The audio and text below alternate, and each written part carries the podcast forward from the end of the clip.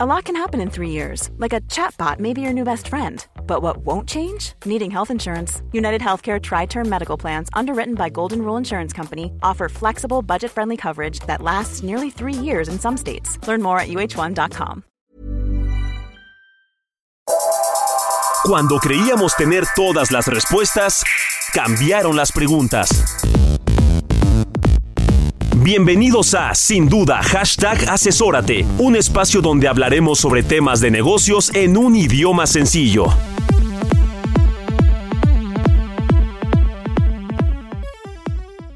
Hola, ¿qué tal? ¿Cómo están? Bienvenidos una vez más a Sin Duda Hashtag Asesórate, el programa de radio empresarial, donde tocamos los temas que impactan a las empresas y a los negocios aquí en México. El día de hoy tenemos temas relevantes como contabilidad electrónica, certificación de pasivos y más temas que vamos a platicar.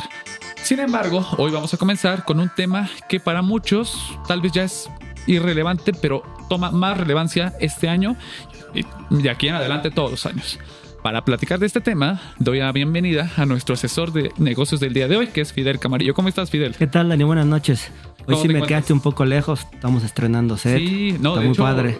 Pareciera que estamos lejos, pero para mí estamos un poco más cerca. Lo siento mucho más cómodo, está más bonito. No sé qué tal lo ven ustedes, pero la verdad me gusta mucho el, el color. Excelente. Y el nuevo este, escenario. Buenas noches, muchas el gracias. día de hoy vamos a platicar un tema relevante que es contabilidad electrónica. La verdad es que me platicabas detrás de, de- de- de este programa que para muchos ya se les olvidó. Es que fíjate que es un tema que ya tiene un buen rato. O sea, ya tiene yo creo que más de cinco años este tema de contabilidad electrónica. Pero sin embargo, muchas empresas dijeron, ah, no pasa nada, no me revisen. A otras sí les ha tocado ya multas o revisiones. Entonces vale la pena saber qué hay detrás de todo esto, cómo ha evolucionado este tema, que hay que, hay que seguirlo teniendo, hay que buscar tenerla. Pues hay que ver qué pasa. Por eso, bueno, eh, al transcurso del programa vamos a ir platicando sobre el tema. Perfecto. Y para poder ahondar más en este tema, me gustaría dar la bienvenida a nuestros invitados del día de hoy, que es Leopoldo Gutiérrez, socio de Hele Wimba, el cual nos acompaña para platicar de este tema. ¿Cómo estás? ¿Qué tal, Dani? Muchas ¿Todo bien? gracias. Muchas gracias por acompañarnos y también doy la bienvenida a un viejo conocido de este programa, que es Marco Chavarría, socio director del área de cumplimiento fiscal de Garrido Licona. ¿Qué Marco, tal? Muy buenas noches a todos. Marco, Leopoldo, bienvenidos. Gracias, Fidel. Muchas Buenas gracias. noches. Bueno, pues platiquemos. eh, me gustaría que platicáramos y no obviar sobre lo que es la contabilidad electrónica. ¿Nos podrían platicar primero qué es? O sea, ¿qué, qué es la contabilidad electrónica? Mira, como tal la contabilidad electrónica, si recordamos, todas las empresas tienen que registrar sus operaciones, sus ingresos, sus gastos en un sistema contable. Pero para efectos fiscales este, está este concepto de la contabilidad electrónica. ¿Qué es lo que implica? ¿O qué es lo que estamos obligados? Uno es tener un catálogo de cuentas, el cual es un estándar que tiene ya las autoridades, relacionar lo que nosotros tenemos en nuestra contabilidad con ese catálogo y enviarlo de forma anual. Esa es como la primera obligación. El segundo es un tema de las balanzas de comprobación. ¿Qué son estas? Yo mes, mes a mes tengo que registrar mis operaciones y genero esta información al final de todas mis operaciones, de todo lo que registré, de todo lo que tengo y se lo tengo que informar directamente al SAT. Esto de forma mensual. Pero hay un detalle muy en particular que creo que es el que de repente todos hemos olvidado.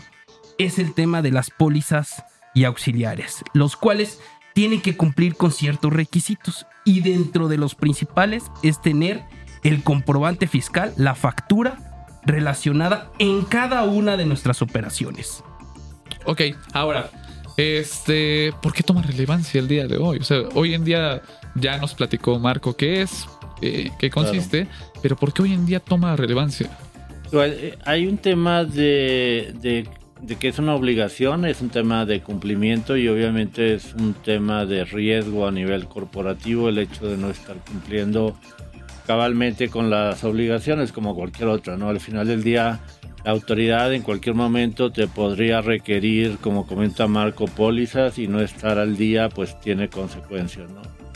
Eh, otro tema que se vuelve relevante es que si bien como tal eh, no ha habido campañas de fiscalización de la autoridad que se llamen eh, fiscalización de la contabilidad electrónica de las empresas, sí se estila mucho hoy en día que la autoridad ha cambiado como el nombre de la propia contabilidad electrónica al momento de que nos pide eh, que atendamos requerimientos de información en los que prácticamente nos está pidiendo la contabilidad electrónica sin mencionarla, ¿no? Eso es cuando me llega un requerimiento y que la autoridad me pide concíliame todos tus registros contables con eh, los estados de cuenta bancarios y con las facturas.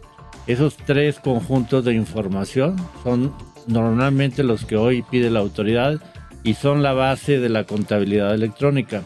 El, segundo componente a nivel de pólizas es que hay que traducir a catálogos ciertas cosas. Cuando te hace el requerimiento la autoridad no te pide que lo hagas eh, con, con, los catálogos que están en el anexo.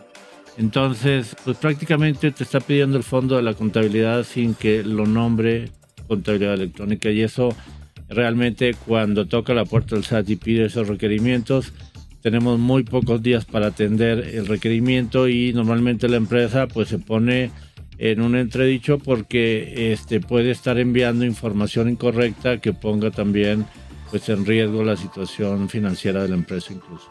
Y yo creo, Polo, que en ese tema en particular, no solo en tema de requerimientos, bueno, sí lo puedo llamar un requerimiento, por ejemplo, cuando vas y solicitas una devolución.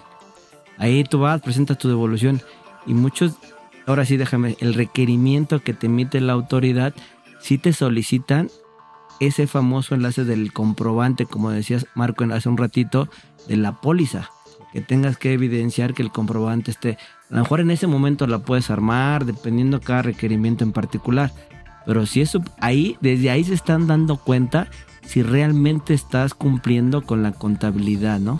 creo que es importante, o sea, desde una auditoría, como bien apuntas tú, de que ya te lo pueden requerir, o en un trámite de una solicitud de devolución, que tú estás solicitando una devolución de IVA, entonces ahí te están pidiendo que le, que le no, déjame, no te, no te piden per se la contabilidad electrónica, pero sí parte de ella, ¿no? Estas pólizas que tengan su enlace con, con los documentos que deben de tenerlo.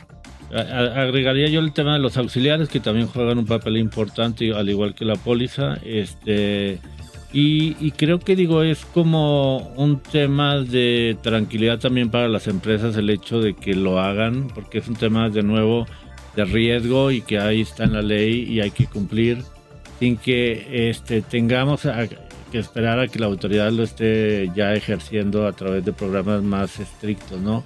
Digo, creo que tiene muchas ventajas esa transparencia, que normalmente los ERP, si volvemos al tema de la complejidad del ERP, no permite esa trazabilidad de la información. Entonces ocupamos sistemas que operen de forma periférica para poder empujar ese tipo de cumplimiento. Sí, eso, lo ideal, déjame decirlo de alguna manera, es que tu RP te ayudara a cumplir con esas normas fiscales, déjame decirlo de alguna forma, y que ya no tenga ningún problema, que al momento que contabiliza a través de tu RP haga todo lo necesario para cumplir con estos requisitos fiscales.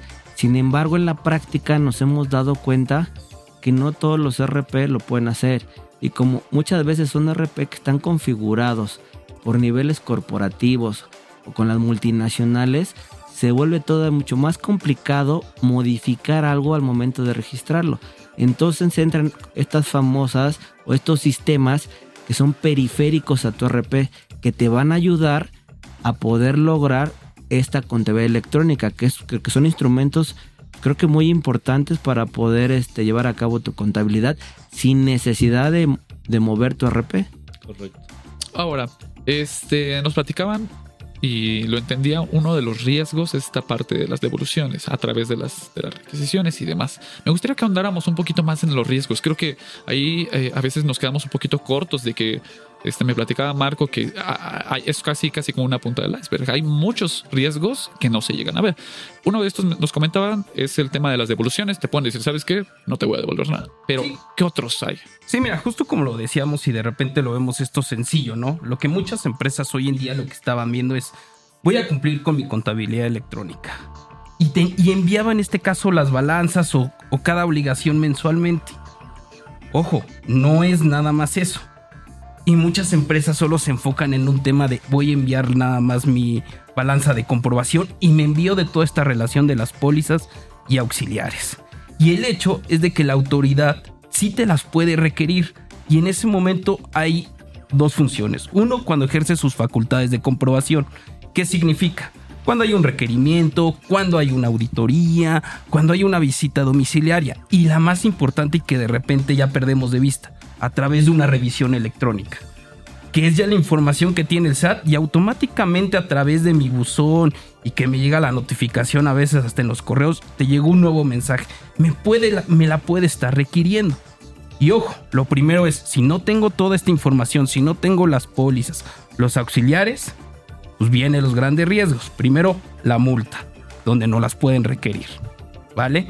En el tema de una devolución, que era lo que mencionaba en este caso Leopoldo, voy a un trámite de devolución, me las piden, no las tengo, pues bueno, ¿qué va a hacer simplemente la autoridad? Es que no me va a devolver mi saldo a favor. Y aquí empezamos como esa punta del iceberg, donde bueno, se nota sencillo, pero se vuelve complejo. ¿Por qué? Porque dentro de las disposiciones fiscales es sí o sí tenemos que tener esta relación. Y si no la tenemos, la autoridad en estas revisiones o en algo puede ser un detonante a una implicación muchísimo mayor, que es el tema de que no te reconozca la deducibilidad de tus gastos. Es decir, todo lo que tienes de gastos te va a ser no los puedes deducir. Entonces nada más imagínate lo que tendría que pagar de puro ingreso sin gastos. Y es la primera parte. Eso sería para el impuesto sobre la renta lo que tendría que pagar. Pero segundo, al ser no deducible mis gastos, el IVA de todas esas operaciones, de todas esas erogaciones, se vuelve no acreditable. Entonces también tendría que pagar todo ese IVA directamente que tendrían las empresas. Entonces se vuelve como bien enorme. Digo, claro. Digo, desconozco las multas, supongo que han de ser multas significativas. No, no está bien pagar, porque a veces dicen, pues pago la multa, ¿no? Pero el hecho, este sí es un impacto fuerte. Yo creo que bajo ese supuesto que está comentando Marco, pues la multa a lo mejor se puede volver irrelevante. Exacto. De alguna manera, porque el tema que la deducción, el haga no deducible o el IVA no lo puedas acreditar, creo que eso sí puede tener un impacto importante en las empresas. Pero, ¿qué pasó, Marco? Digo, esto ya tiene un tema bastante largo, el tema de contabilidad electrónica. En su momento hubo amparos, algunos se resolvieron, entiendo, de forma negativa. Pero, ¿qué pasa a las empresas que actualmente no le ha llegado su resolución en lo particular. Se amparó. Dijo, ah, sabes que yo me amparo, voy a subir, no tengo la obligación. Y algunas ya les ha llegado, ya entiendo que tienen que Pero ¿qué pasa a estas empresas? ¿O qué tienen que prever? ¿O qué tienen que hacer estas empresas que no les ha llegado esa resolución en lo particular del tema de contabilidad electrónica? Mira, de las empresas que todavía no nos llegue ese tema, esa resolución del amparo que en su momento dado metieron, pues tienen que ir trabajando en cumplir con esta relación de los FDIs con cada una de, las, de sus operaciones. Tener todo relacionado, porque ya realmente es una línea directamente ahora sí de los tribunales y de lo que ya todo se decidió y que pasó el tiempo, es en que las empresas sí están obligadas a llevar contabilidad electrónica y a proporcionarla cuando se las pida. Entonces es un must que lo tienen que tener y por lo tanto, si ahorita no hay una resolución es ponernos a trabajar en cumplir los requisitos. No dejarlo con un tema de todavía no me pasa nada, voy a dejar que me esperen que me llegue mi resolución, que ya no debe de tardar, pero deben de estar trabajando en tenerla. Es la parte de la prevención. Así decían mucho de hace dos años y no les ha llegado. Pero aquí ponen el tema, digo, ¿qué deben de cuidar? ¿Qué, qué debemos? Hablábamos de temas de de sistemas periféricos, ¿cómo los podemos ayudar al respecto? Fíjate que uno de los temas también, a pesar de que hay empresas que cumplen a medias, porque sí están mensualmente enviando eh, balanzas y cambios de catálogo en caso de que ocurra, es que muchas veces la, la póliza se queda de lado y, y, al final del día la, la, prueba estricta es que el agregar las pólizas te debe ser congruente con la balanza. Cuando tú no tienes ese aseo, ese cuidado de reporteo, entonces podrías también estar en riesgo. De hecho, nos ha tocado situaciones donde ves ya eh, la implicación que tiene la discrepancia fiscal a nivel financiero, ¿no? También de reportar cifras a nivel financiero derivado de, que hay eh, un registro este, no adecuado a nivel contable donde hay reglas que se están incumpliendo, como cancelaciones de CFDIs o duplicados, en fin, una serie de eventos que hoy tienen una implicación también a nivel de, la parte financiera, ¿no? Entonces, son, son varios aspectos donde el riesgo también juega un papel importante y eh, de nuevo hay que, pues obviamente tener un sistema robusto que sea congruente al tipo de negocio, al tipo de operación de cada empresa, porque eso también no hay un sistema donde lleguemos y conectemos y simplemente ya se tradujo todo a, las reglas del anexo de 20 de contabilidad electrónica. Es algo que sí cuesta porque, como ya comentabas ahorita, los ERPs pues son sistemas globales en muchas empresas y, y, el registro a veces pues lo hacen en la India o lo hacen en Costa Rica o lo hacen en otro país donde simplemente pues la norma mexicana no, no, no impera simplemente son las reglas NIF básicas de registro, pero sí hay un tema este, fiscal de fondo que se está descuidando y cuesta mucho recomponer la historia cuando la autoridad te lo pide. Ok, eh, ya vamos terminando el, tiempo. Me gustaría que antes de que se despidan nos puedan dar alguna recomendación adicional. La verdad es que es un tema importante, se nos fue el tiempo muy, muy rápido.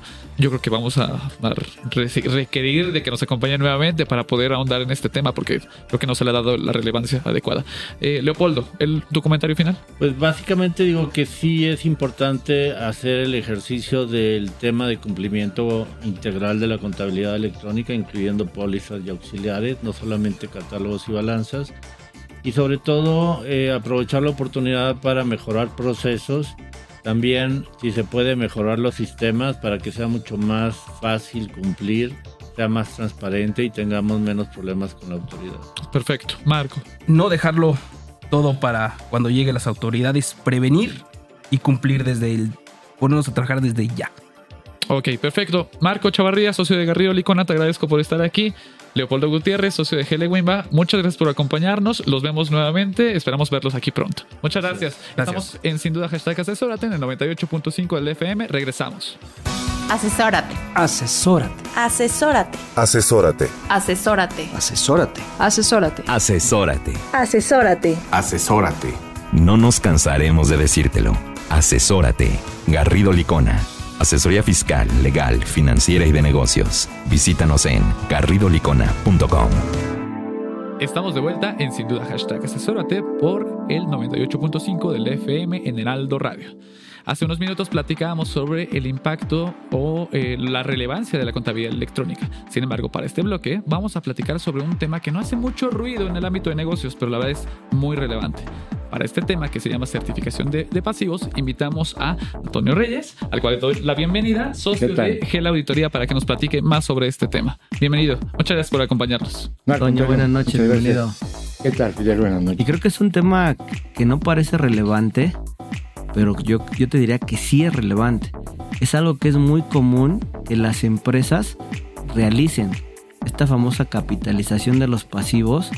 No, o sea, yo creo que es, es muy normal que las empresas lo hagan más cuando tienen intercompañías o son empresas multinacionales. De repente, ¿sabes qué? La deuda ya dice, no, ¿sabes qué? En lugar de tener deuda, vamos a, vamos a llamarle capital y vamos a meterlo capital. Entonces creo que sí se vuelve importante este tema y ya tiene un rato, esto no existía a partir de 2021, entró en vigor esta famosa capitalización, que muchas empresas a lo mejor ni saben que existe. Entonces es súper importante ver primero de qué se trata, qué es esta capitalización, que ahorita Toño nos explique, porque sí, creo que muchas empresas se les pudiera ir, no saben si es necesario, si es obligación, o en qué momento la tienen que hacer. Claro, porque a veces en, el mundo de los negocios escuchamos como ciertos tecnicismos y desconocemos, pero para eso este, nos gustaría que nos platicara qué es, qué es esta capitalización de, de pasivos. Sí, con mucho gusto. Pues básicamente es una... Bueno, la capitalización de pasivos, como explicaba Fidel, pues es la extinción de una deuda a través de un intercambio de acción este, que es muy común en los grupos, ¿no? Este, hacerlo, pero que a partir de diciembre de 2020 nace una nueva regla eh, en el Código Fiscal de la Federación que empieza diciendo que es para efectos de, mantener en los registros este, la documentación de esas capitalizaciones pero además se incluye en ese momento que debe también incorporarse o, mantenerse en, los archivos la certificación de esa capitalización de pasivos. En 2021 viene ya una regla miscelánea que especifica claramente en qué va a consistir esa certificación. Y es que un contador público independiente revise eh, eh, y certifique el origen de los recursos de, de este, que provienen de donde nace el pasivo, que luego se va a capitalizar. A ver, Toño, perdón que te interrumpa. Hablas de un contador público independiente.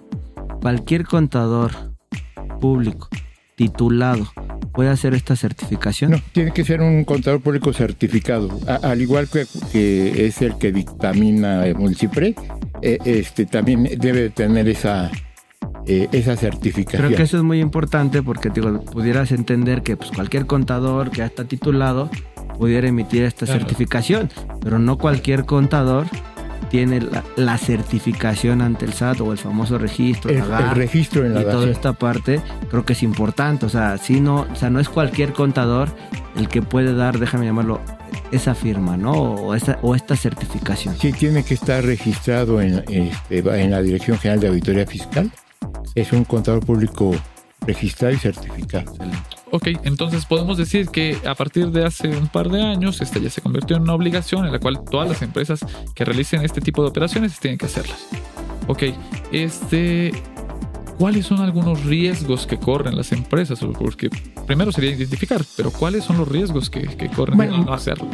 Básicamente el tema es proteger la cuca, ¿no? O sea, la cuenta de capital de aportación, porque al momento de, de ser capitalizado ya forma eh, un, beneficio fiscal. El, el no hacer la certificación podría perder eh, esa, esa- ese beneficio de la cuca. Y por otro lado, en un caso extremo, al, al no certificarse o, o- o si la autoridad revisa y llega a la conclusión de que el pasivo no existe o es falso, podría llegar a, determinarlo como un ingreso acumulable para la entidad. Yo creo que, fíjate, yo me regresaré un pasito atrás, creo que eso es súper importante, porque bueno, ya hablamos de la certificación, que es la obligación. Sabemos que esto, antes de que entrara esta norma que fue do- 2021, de la obligación de, de emitir este tar- las empresas hacían e- este tema de pasivos, de capitalizar los pasivos. Pero ¿por qué las autoridades ahora están pidiendo que un contador público certificado emita esta, perdón, certificación de pasivos, porque antes no existía. Me imagino yo, digo, salvo tu experiencia, que a lo mejor llegaban a capitalizar pasivos que no existían y pudieran aumentar cucas y con eso tener beneficios. Digo, yo creo que por ahí entró, o sea, o por cuál fue el motivo de que Sí. entrara esta obligación, Toño. Sí, totalmente. Fue el, el abuso de ciertas empresas, tanto en capital- capitalizar pasivos inexistentes como el capitalizar pasivos valuados de una manera, de alguna metodología que sobrevaloraba esos pasivos. Ok, un ejemplo más sencillo, más práctico, como yo lo podría entender, es lle- llegó un proveedor, yo tengo una deuda con él y en lugar de que le pague, le digo, "Pues, ¿sabes qué? Ya no, te, ya no te pago, pero ¿qué te parece si eres socio de mi sociedad? Entonces ahí, ¿no? Ese es como ese movimiento a grandes rasgos. Yo creo que sí, digo, yo te diría que hablar con un proveedor cualquiera hay que analizarlo. Ok, Porque no es sencillo de que subas un proveedor a tu Claro, empresa, ¿no? sí. Salvo que estés, déjame decirlo, imagínate tú como accionista, oye, pues te debo. sí, Pues no me quede otra como subirte ya, darte acciones de mi empresa, salvo que no puedas pagarlo. sí. Yo creo que esta, esta certificación, o en la práctica, como yo lo he visto, este tema de capitalizar tus pasivos se da mucho cuando tú tienes, déjame llamarlo, partes relacionadas, que te están prestando, claro, que están invirtiendo. O sea, el caso que tú pones también se puede dar, pero la verdad creo que es más raro que se dé. Normalmente por ejemplo, una parte relacionada te manda un préstamo y ya puedes tener temas de la famosa capital, estás endeudado de más. Entonces empiezas a evaluar qué es lo que tienes que hacer para poder cumplir con esas reglas. Y una de ellas es decir, ¿sabes qué? En vez de deuda y, y- y los intereses no los puedo deducir, a lo mejor capitalizo mis pasivos. O sea, son, son, son de las partes que hay que ir evaluando y ahorita vamos a ir platicando con Toño para este tema. Ok, me queda totalmente claro. Sí, me- hace más sentido que si tienes una empresa hermana, pues hay, exista a veces malas operaciones en las cuales el SAT se dio cuenta y pues ahí está fiscalizando, ¿no? De esta manera.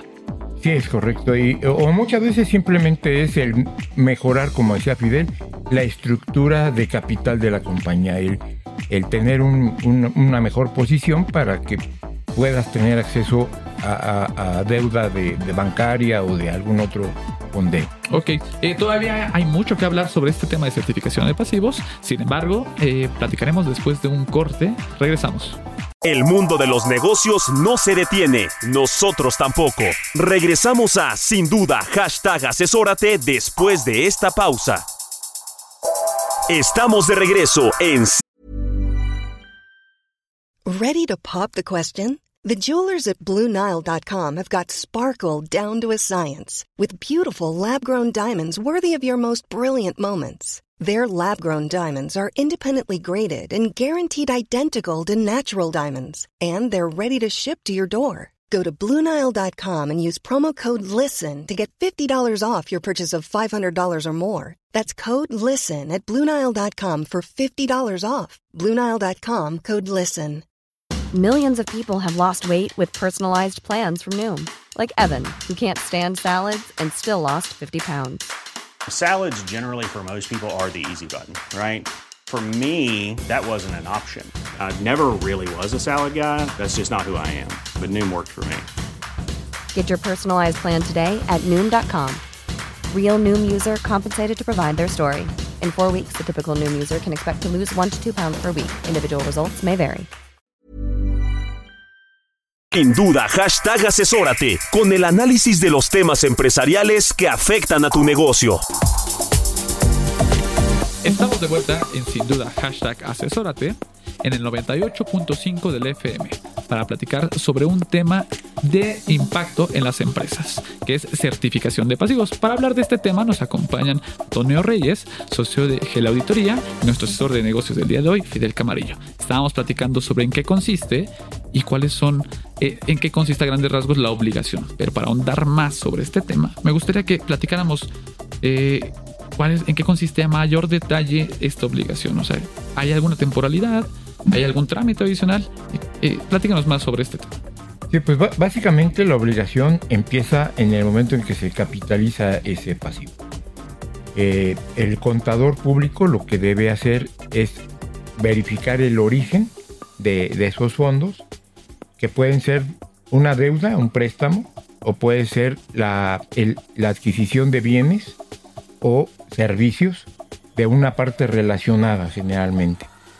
Eh, básicamente es eh, ver quién es quien va a capitalizar el pasivo. Este, se tiene en, la certificación, se tiene que divulgar el nombre, el el registro federal de contribuyentes si es que lo tiene, el domicilio fiscal, el país de origen este, o de residencia, este, cuál va a ser el monto, eh, si es una capitalización de, de- de proveedor, entonces se tiene que ir al origen de cuál es la orden de compra, la factura, la entrada al almacén para verificar la existencia y el valor de los, de, de lo- de- de los bienes adquiridos. Este, si fue en moneda extranjera, pues el tipo de cambio en que se adquirió y luego el tipo de cambio en el que se está capitalizando. Este, se tienen que ver los, los cambios que puede haber en ese pasivo desde que se originó hasta que se capitaliza. Este, Son, demas- son varios tem- eh, datos que se tienen que proporcionar al momento de realizar, ¿no?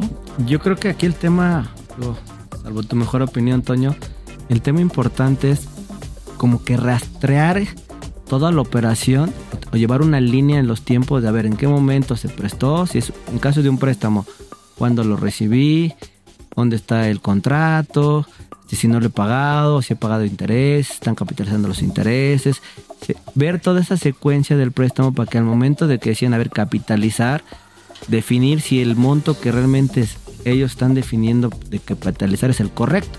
Incluso como decías también el tema de un servicio o un bien que tú hayas adquirido que no has pagado con una intercompañía o con algún tercero que también se podría dar, también ver que realmente fue una operación real, ¿no? Porque creo que es de las cosas que yo entendería hoy en día le preocupan al fisco de que no sean operaciones inexistentes, que sean operaciones reales y que al final lo que están capitalizando y que y como bien apuntabas hace rato es te generen una cuca o de la cuenta de aportación para que en un futuro si lo quieres retirar no tengan ningún problema. Creo que son de los temas que los contadores, en este caso certificados, tienen que valorar y tienen que revisar y emitir una opinión al respecto. Sí, es totalmente correcto como lo describes. Este, y se tiene que hacer operación por operación. Ver la sustancia económica. O sea, no, no puedes hacer una prueba selectiva. Porque puede haber infinidad de operaciones. Por ejemplo, si, si capitalizas una cuenta corriente de compras, este, tienes que ver todas las transacciones que forman ese pasivo. O sea, podemos decir que tenemos que hacer una revisión, déjame llamarlo de alguna manera, al 100%. no hay una muestra que, oye, reviso el 30%, no, que el 50%, no. En este caso en particular de la certificación, te tienes que cerciorar, bueno, o el contador se tiene que cerciorar de hacer una revisión al 100% de que esto es real. Es correcto. Y si, y si lo haces, este, la capitalización se hace con, con posterioridad a, cuando se reconoció el pasivo por primera vez. Incluso tienes que ir al control interno que te garantice o, te dé cierta certeza de que realmente el pasivo se adquirió, este, entró al almacén, este, el, servicio realmente se prestó para poder entonces certificar que efectivamente la operación es existente y está bien valuada como tú lo habías descrito. Ok, en este tema de la certificación, tú emites un documento, ¿qué, qué? A ver, déjame, ¿ya revisaste? ¿Ya cercioraste de que esto existe? ¿Qué es lo que tú haces o que emites una opinión? Sí, básicamente, sí, pues es, es, un, es, un informe justo que, que, describe paso a paso lo, lo que hemos venido comentando. Este, quién fue el que aportó el pasivo, este, cuál fue el origen, este, eh, tenemos que manifestar que este, revisamos toda la documentación, contratos, facturas, etcétera, este, las actas, que se revisaron las actas de asamblea donde se hizo la capitalización, incluso los folios de, este, eh, de la protocolización se apuntan en ese informe y se, y se va manifestando todo, este, todo lo que hemos venido platicando y al final decimos que certificamos que esa operación es real y está bien evaluada. ¿Hay alguna temporalidad para poder presentarla? No, básicamente es guardarla junto con las actas hasta que la autoridad lo, lo, pueda este, solicitar. Este, y, se tiene que mantener por el tiempo en el que tenga efectos fiscales. Y, prácticamente una capitalización es pues por toda la vida de la empresa. Yo, aquí a ver dos temas importantísimos. Duda. Yo hago una certificación, bueno, tengo una capitalización. ¿En qué momento tengo que emitir esta, este certificado? ¿En el momento que lo capitalizo? ¿Lo puedo hacer después en dos o tres años? Esa es una. ¿Y qué pasa cuando me, me dictamino para efectos fiscales? ¿Me lo va a pedir el auditor? ¿Lo tiene que revelar? ¿Cómo están los tiempos? Sí, es correcto. O sea, este, esta certificación se, hace al momento en que, en que se hace la capitalización. Esa es la obligación. Cuando lo haces, tienes eh, que certificar. Eh, en el momento en que vas y, y, y haces la notarización de, la, de la capitalización, el mismo notario te pide el informe del certificado del contador que ya revisó. Este. Y luego, si, te examinas fiscalmente, el auditor, si es alguien diferente al que certificó, te va a le va a exigir a la empresa el, el, haber tenido ese certificado. Si no, lo va a poner como una omisión. Ok, excelente. Ok, ¿hay alguna multa por, por no presentar? ¿Hay por, por, no presentar, no.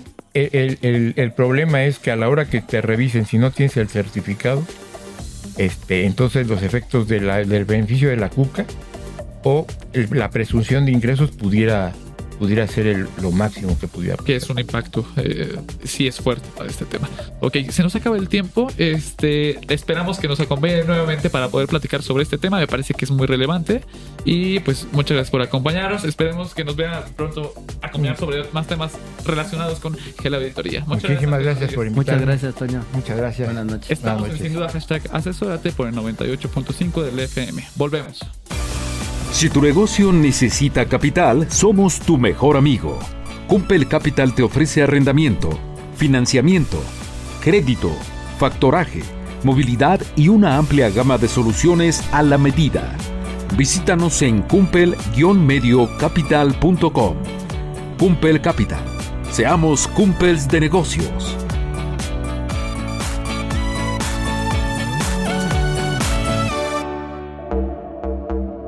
Estamos de vuelta en el 98.5 del FM en el Ardo Radio. Mi nombre es Daniel Bouchan y estamos en sin duda hashtag asesórate para platicar sobre temas de impacto en los negocios y en las empresas. Eh, para este bloque, que es el último bloque, vamos a platicar sobre un tema llamado auditorías PLD, que es prevención del lavado de dinero.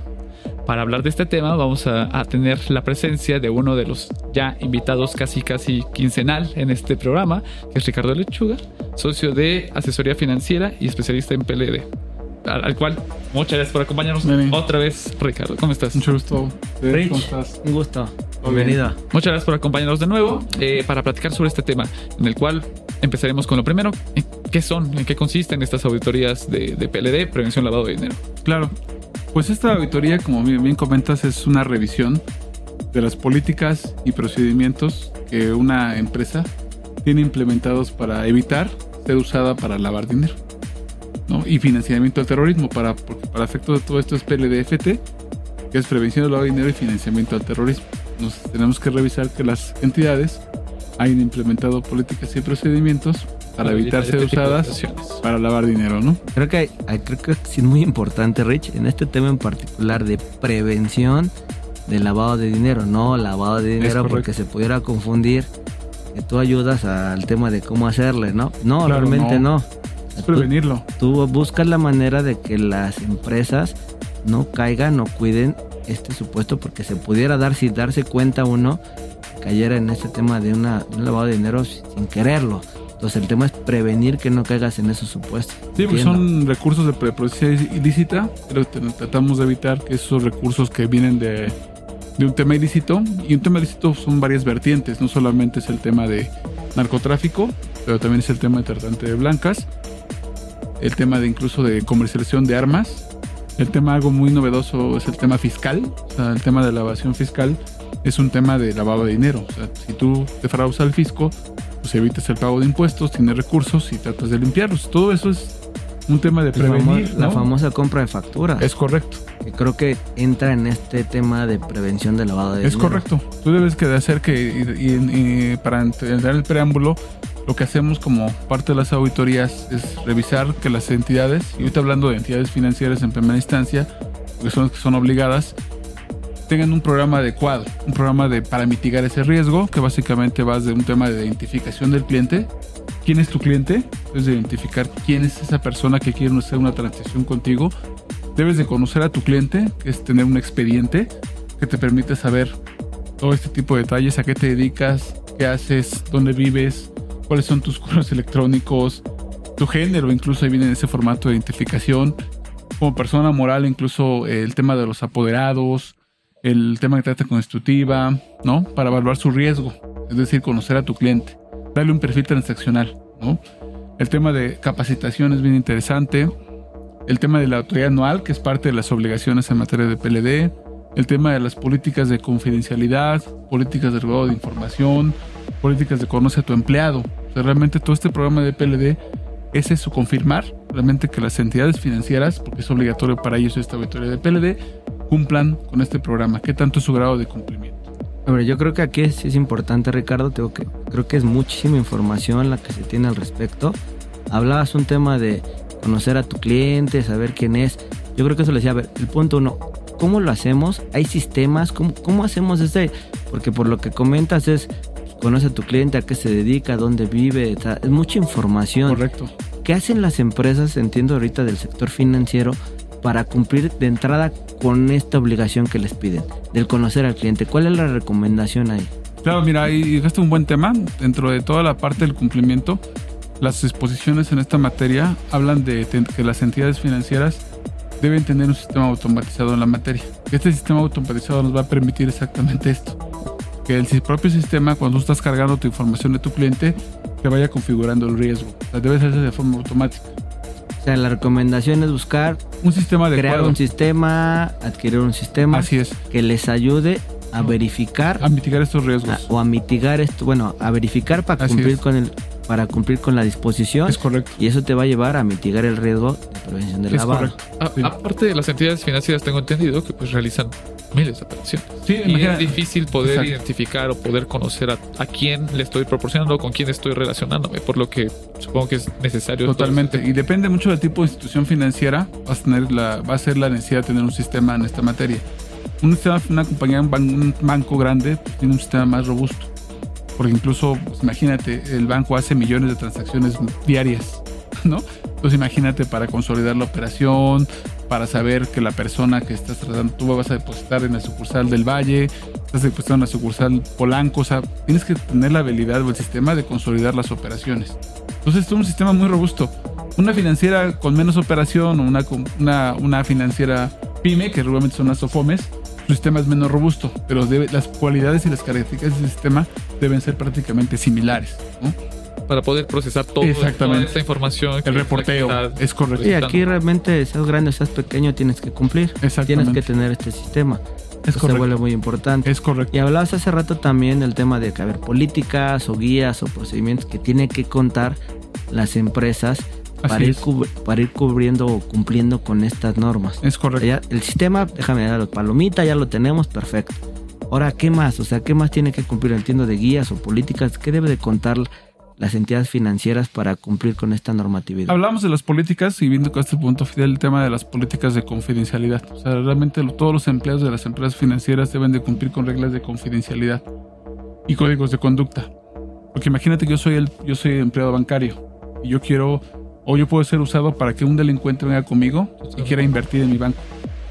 Entonces me utilizan a mí para lavar dinero. Entonces yo, yo, yo, Ricardo, tengo que tener una política de confidencialidad, un código de conducta que me garantice el buen comportamiento. Por eso hablamos de estas políticas de confidencialidad, códigos de conducta. Incluso habla de un tema de conoce a tu empleado, porque las instituciones financieras deben saber quién es tu empleado, si es un empleado honesto, tiene la experiencia para precisamente mitigar este tipo de riesgos. Y las políticas de dónde resguardar la información porque esa información que tú resguardas debe estar perfectamente blindada, ¿no? Debe ser información auditable, porque el auditor que revisa, o incluso el supervisor, debe tener la, información a su disposición. Y el sistema también automatizado va a servir como una herramienta de archivo electrónico.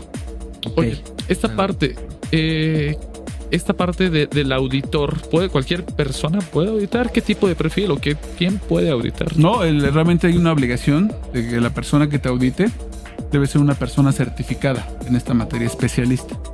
Es una certificación que te da la propia autoridad, el órgano regulador, donde te certifica que tú eres una persona especialista y con el conocimiento suficiente para hacer este tipo de auditorías. Creo que ese era ah, qué buen punto comenta Dani. Yo hacía ya por el tema de decir, bueno, ya cumplí con todo, ya tengo mi sistema, ya tengo política, ya tengo. ¿Qué más tengo que cumplir? Por lo que entiendo, estas empresas del sector financiero tienen la obligación Así es. de emitir un dictamen, o estar dictaminado por una persona certificada. ahorita, bueno, nos comentas que a través de qué es la certificación y no cualquiera lo puede hacer. ¿Y cuándo se tiene que cumplir esta obligación, Ricardo? Sí, para el sector financiero esta obligación se cumple en días posteriores al cierre del año. Es decir, si hablamos para el año 2024, para auditar 2023, la obligación vence el 29 de febrero de 2024 es el plazo máximo para que todas las entidades financieras pues, entreguen su informe a la CNBB, ¿no? que es el órgano regulador en esta materia. Entonces a través de una plataforma electrónica, eh, le llaman el Citi, donde tú ingresas tu informe con tus claves y se cumple con esta obligación.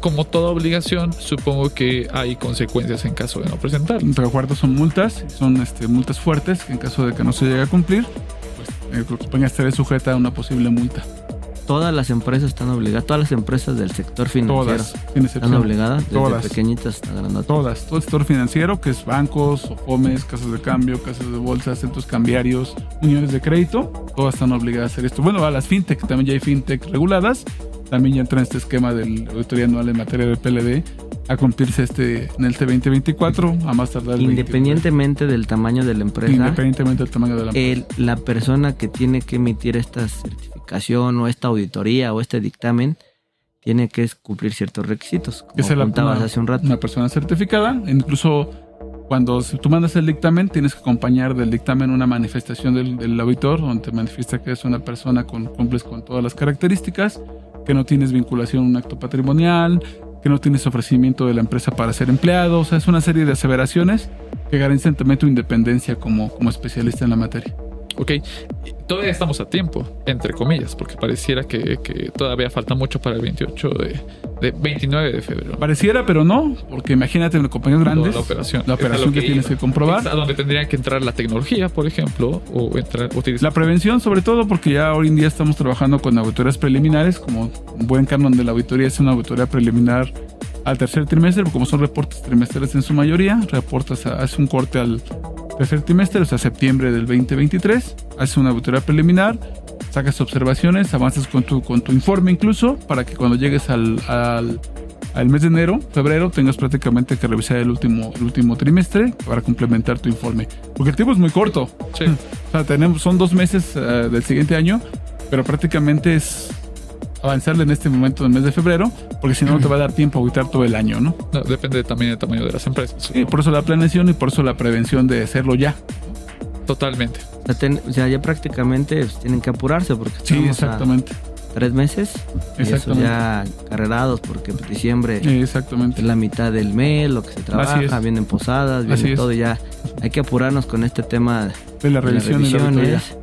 Imagino que para ustedes va a ser una época bastante pesada todo el mes de enero y pues parte de febrero para presentar todo esto. Entonces aquí vale la pena, si no tienes a nadie que te apoye, pues buscar ya ese tema de la obligación porque tienes que cumplir sí o sí. Exactamente. Si no, puedes tener multas, ¿no? Es correcto.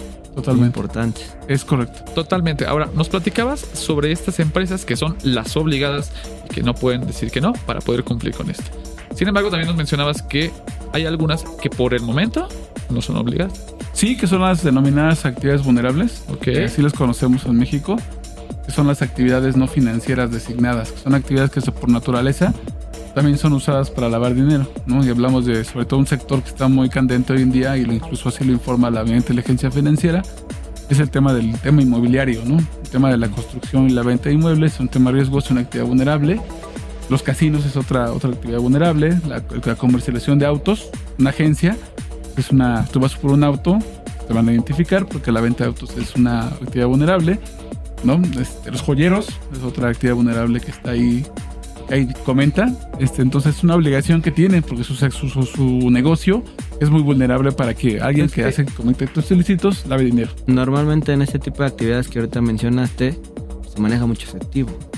Efectivo, sí, Esa de es la realidad. O sea, realmente, oye, comprar un auto, o sea, de repente para dar un enganche de una casa, Exacto. un apartado, pues en el Joyas. casino vas y juegas en efectivo. Exactamente. O sea, todo esto es como, pues realmente se puede dar que manejes mucho efectivo. Estas empresas o estas acti- o las empresas que tienen esta actividad en particular que mencionaste, Ricardo, ¿tienen obligación también de dictaminarse? ¿O, o tienen alguna obligación o no tienen que hacer nada? ¿O qué tienen que cuidar? Hoy no es obligatorio auditarse, no hay una obligación en la ley que te diga que debe ser una auditoría. Sin embargo, por buena práctica debes de hacerlo. Incluso sabemos que algunas instituciones bancarias, cuando tienen un cliente que es una, hacen una actividad vulnerable, ya les piden el dictamen, por buena práctica. Sí. Porque finalmente la- el, el órgano internacional, que es el GAFI, este Grupo de Acción Financiera Internacional, te sugiere que lo hagas, independientemente de que en México no tengamos una obligación de hacerlo. ¿No? La obligación en México básicamente es cumplir con el programa, pero todavía no debe auditarse. Aún, insisto, porque hay reformas de que desde el año 2019 que de eso no se han aprobado. Esa reforma nos las vienes platicando Desde hace mucho más de tiempo. dos o tres años. Este me aburrí de platicarlas, pero Y no vemos claro qué no ha pasado claro. ahí. En algún momento va a suceder. va a suceder. eh, creo que es un tema incluso por ahí platicaban en los grandes foros de sectores. vienes y nos asustas, pero no, no, no sale nada. No sale nada. Sí, es un tema de, de incluso de, nos comenta por ahí que ciertos sectores que se han negado a, están negociando con la autoridad para, para su inclusión. Incluso uno de los temas que ahí vienen esas reformas, a los que nos gusta el fútbol, de aquí lo hemos platicado, las federaciones deportivas y las confederaciones deportivas van a ser actividad vulnerable. Ok. Entonces hay sectores que están, están incluyendo, entonces hay una- un tema de negociación bastante fuerte, un tema político, y por eso están como detenidas. Pero nos va a llegar el destino, porque incluso la propia autoridad ha sido ya cuestionada, porque nos falta reforzar un programa de cumplimiento para actividades vulnerables. Y entre ellos está la auditoría anual, la certificación obligatoria, porque sí la hay, la certificación sí la hay. Yo también soy certificado en, en unidad de inteligencia financiera, sí la hay, pero falta que la hagan obligatoria. Y eso es lo que nos, cuando el destino nos alcance, pues va, va a venir esto de forma obligatoria. Por eso siempre hemos dicho que vamos a prevenirnos, porque el destino nos va a alcanzar. Exacto. Y hablando de tema de, de actividades vulnerables, entiendo que hay muchas obligaciones para las cuales eh, te esperamos de vuelta para poder platicar sobre ellas, porque son, entiendo que son como 17, 20. Son 17 obligaciones. actividades que están ahí y vale la pena tocar el punto de cada una de ellas. Ir desmenuzando una por una, porque yo creo que Así vale es. la pena para que la empresa que haga alguna de estas pueda identificar y no Totalmente. algún problema. Es Bueno, correcto. Entonces, este, para finalizar el programa, un comentario más, Ricardo. Pues básicamente, nuevamente, si hablamos de sector financiero, hablamos de actividades vulnerables, vamos a prevenir lo mejor, porque las multas en ambos sectores son fuertes, ¿no? Y como buena práctica, porque al final Exactamente. De hecho, la, la- parte internacional así lo dice, que la auditoría es una es una, un área de mitigación, es una buena área de oportunidad para identificar riesgos y evitar multas. Y insisto, pues, el tema de que seas usado para lavar dinero, que te puedes eh, entrar en tema reputacional, ¿no? Aunque no estemos obligados, la recomendación es busca cumplir. Así es. Si es posible, dictamínate para que no tengan ningún problema, que te. Ricardo, pues muchísimas gracias por habernos acompañado. Te esperamos de vuelta. Perfecto, soy Daniel Bouchard. Los esperamos de vuelta en Sin Duda Hashtag Asesórate por el 98.5 del FM. Muchas gracias. Hasta luego. Tenemos una cita la próxima semana en Sin Duda Hashtag Asesórate para analizar más temas que impactan a nuestras empresas.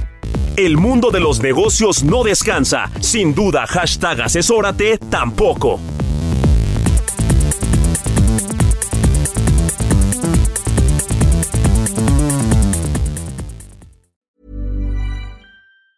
Planning for your next trip?